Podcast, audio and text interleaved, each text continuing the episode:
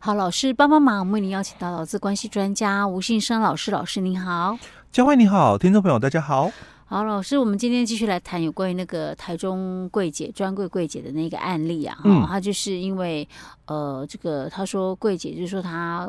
指控他就是平常工作时间很长，嗯，好，然后都公司没有给加班费，对。再来就是呢，他请病假，嗯，好，公司也没有给他半薪，对。好，甚至病假这段期间呢，他还要得自己去找人代班，嗯，然后他还要自己掏腰包付给。这一个代班人代班费，而不是说公司来给付这个钱呢，哈。对，所以他就说这样很不合理，所以他受不了了。他、嗯、他上班大概只有半年多，他就冻没掉。哎、对，没错，他就离职了。嗯、当然，他离职之后呢，他就请求公司要返还他的之前扣的薪水啊、奖金啊、加班费等等啊，哈、嗯，还有包含一个所谓的十万块的一个精神抚慰金。哎，对。但是后来那个台中地院审判审判之后，只判公司。是要给六万多块，嗯，那我们上一集里面有讲到说，哎，这个专柜它的那个业绩奖金啊，哦，到底算不算？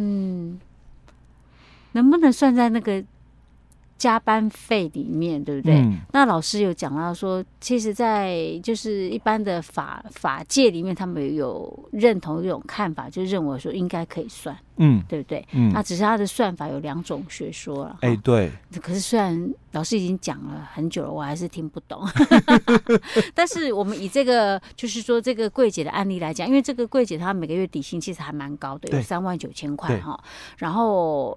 他的要求，他你看他半年多嘛，我们算过了，嗯、他如果平均每个月大概都是工作二十二天左右，嗯、因为他说他有月休八天呢哈，那每个月大概工作二十二天，嗯，他一天算起来大概有可能加班到三个半小时，三个半小时哦，那算起来应该不止六万多块啊，而且这个只是加班费而已，我们还没有算到其他的钱。对，那为什么会有这样落差呢？老师、嗯，所以我们上一集就讲了，嗯、假如依照哦这个柜姐所主张的话哦。嗯应该我的这个加班费，嗯，大概十二三万跑不掉。对啊，如果依法来讲的话哦，嗯、那应该十二三万。那法官你至少要判的话哦，从、嗯、这个起跳喽。可是居然是连他的一半都没有、嗯、哦，那你就要回到我们上一集提到的那个观点，就是那个总额啊，嗯、哦，你的这个总额哦，嗯、哦，那。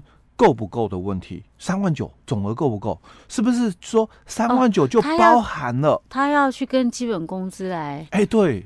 但是如果你以这个嗯基本工资来算的话，嗯、我们上一集就提到了，嗯，每天就是三个半小时的加班的话，换、嗯、算下来了哦，嗯、差不多就是这个半个月的一个薪资、嗯、哦。那如果你以基本工资来算，这个半个月的薪资差不多在一万二。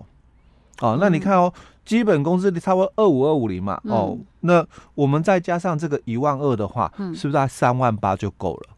那公司已经付他的底薪是三万、哦，所以我懂老师的意思。老师的意思是说，公司会不会当初给他的底薪三万九千，他其实就已经包含了那个所谓的他延长工时的部分了，哦，时间比较长，对，而不是说那个呃，像我们一般人的正常工作时间八小时，嗯、然后他不是用这样的概念去算，因为我们。知道我自己的这个营业的一个需求，嗯、我们每天就是十点半早上开门到晚上的十点哦，嗯、才能够下班。是，所以我已经把哦这个时间长的一个部分哦，那延长公司的加班费就已经算在那个底薪里面给你了，就已经算在三万九里面要给你了。哦、所以为什么那个？会有加班费的算法，就是到最后面他判决会有这么大的落差。哎，对。那因为它里面它其实它要求的还有包含像它的扣薪部分啊，嗯，还有奖金的部分啊，嗯，所以实际上。这样算起来的话，他加班费更少呢。哎，对，其实就没那么多哦。那有可能就是，比如说他已经做满半年了，那因为他有可能三天的这个特休哦。那这三天的特休，他有可能就是不管任何理由，就是终止契约嘛。那这个特休未休工资哦，一定要给。哦，所以当然就要给这笔钱喽。那另外哦，他有可能就是刚刚提到的业绩奖金，可能公司觉得哎这一段哦，因为不是你做的。嗯，而是那个代班人员做的，嗯、那所以这笔钱没给奖金了，嗯、哦，业绩奖金，那基本上这个人是我找的，他的钱是我付的，对呀，啊，啊你说这个段时间这个业绩不能算我的，哎，对，那难不成公司会算给那个人代班人员吗？不可能啊，你连薪资都不可能给，对对，所以这样没道理。哎，对哦，所以业绩奖金欠我的嘛，哦，那再来就是这个不当扣薪的哦，因为那个请假嘛，哦，当然要给半薪哦，那你可能不当扣薪的哦。再来就是，而且老师，像他这种，我再问一下，像他这种找代班找代班人，这薪水应该要公司付吧？本来就是这样，哪有说要员工自己在掏腰包？你那个半薪给我，我这个都不够嘞，嗯，对不对？应该来讲哈，我们在。劳基法哦，它是没有讲的很完整哦，嗯、但是它后来有一个什么劳工请假规则，嗯啊，所以我们劳基法四十三条它是很简单讲哦，你有正当理由，所以你请假嘛，哦，嗯、婚假啦、丧假啦什么等等这些哦，嗯、那基本上雇主他没有办法拒绝哦。嗯、好，但是因为可能公司有规定哦，所以也有一些的就是提到，就是说你要请假要按照公司的这个规范嘛，请假流。流程走，所以你可能要事先申请啊，嗯、那你可能就是要找到所谓的替代人员，到代代理人员了哦。嗯、那当然，这个代理人员一定要公司同意，因为不可能随便找外人啊。可是，在公司的一个多数的，我们讲说，呃，以公司工厂的话，嗯、这个代理人员就是你们。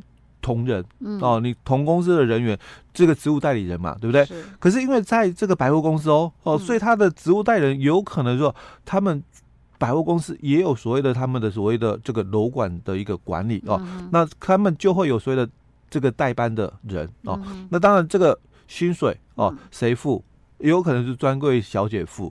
那基本上应该是这个公司来付，因为我没有上班，我被你扣了薪水，那这个代班人员的薪水可能是公司公司嘛，就是专柜小姐的公司哦，要付才对哦。但如果你让我来付了，嗯啊，那。我的薪水基本上你根本就不能扣我。对啊，怎么可以扣我的薪水？欸、好，所以这个就提到不当扣薪的一个问题，代班人员费用的一个问题哦。嗯、所以这些哦都应该要还给我哦。嗯、所以法官才会认定说这个金额啊，嗯、哦没那么多哦，嗯、因为整个加班费哦少掉了之后，那算起来这个金额就没那么多，它差不多。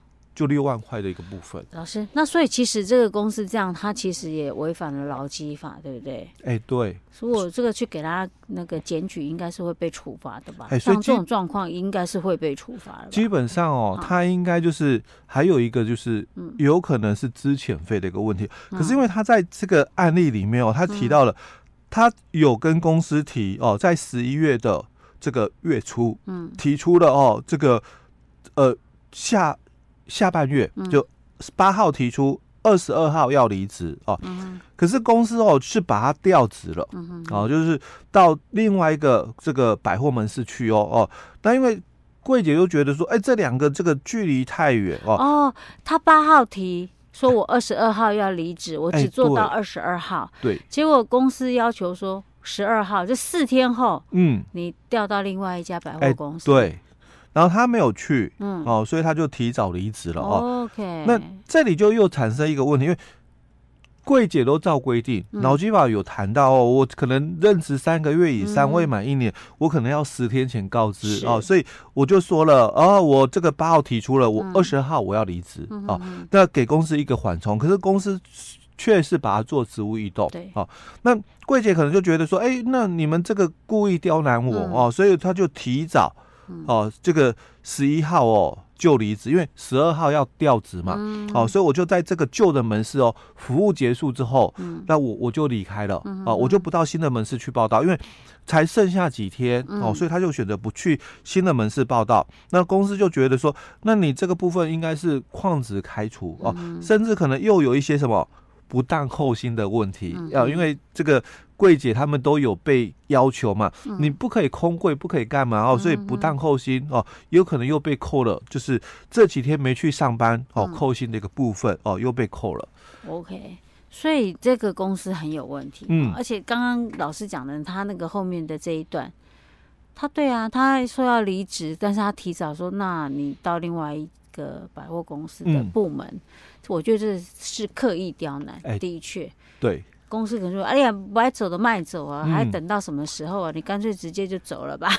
”或许他会强迫他先走了，强迫他先走哦。可是因为我是照规定，嗯，哦，我是照规定的哦，所以我十天前我预告你哦。那如果公司你觉得说不需要预告没有关系哦，哦，可是因为有些公司他就强调了，你你没有预告，我要处罚你，嗯，哦，那这个处罚可不可以？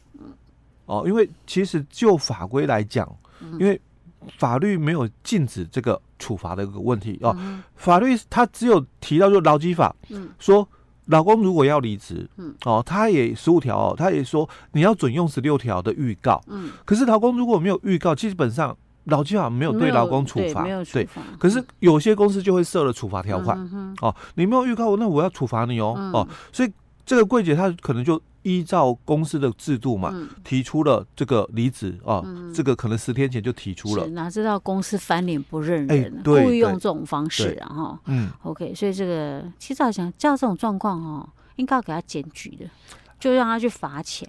呃，其实哦，对他其实有蛮多啊，我在实务上也见到蛮多哦，嗯、因为有些的的这个老公朋友，嗯，我我们的所有的证据资料哈、哦。都在公司，对吧？嗯、哦，那你没有办法去证明说这个你受损哦，嗯、哦，我的这个权利嘛受到这个、嗯、这个损害，嗯，好，那所以很多的劳工他就那不然我跟主管机关哦，嗯、来这个申诉一下，嗯，哦，那让这个主管机关嘛来查证，嗯、公司调查，哎，对你有没有这个违法的一个部分哦？嗯、那有的话，当然代表就是说我我受损的一个部分，你就要怎样？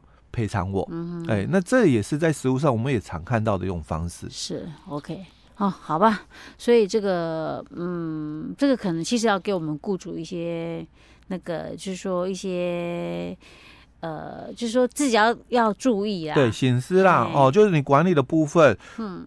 因为是我刚刚讲实物上的一个见解是这样，可是其实，在主管机关的看法不一样。你底薪三万九，他就是要用三万哎，三万九算哦。那除非你讲清楚，说哎，当初的这个三万九就包括了哦，你从早上十点半上到十点的钱哦。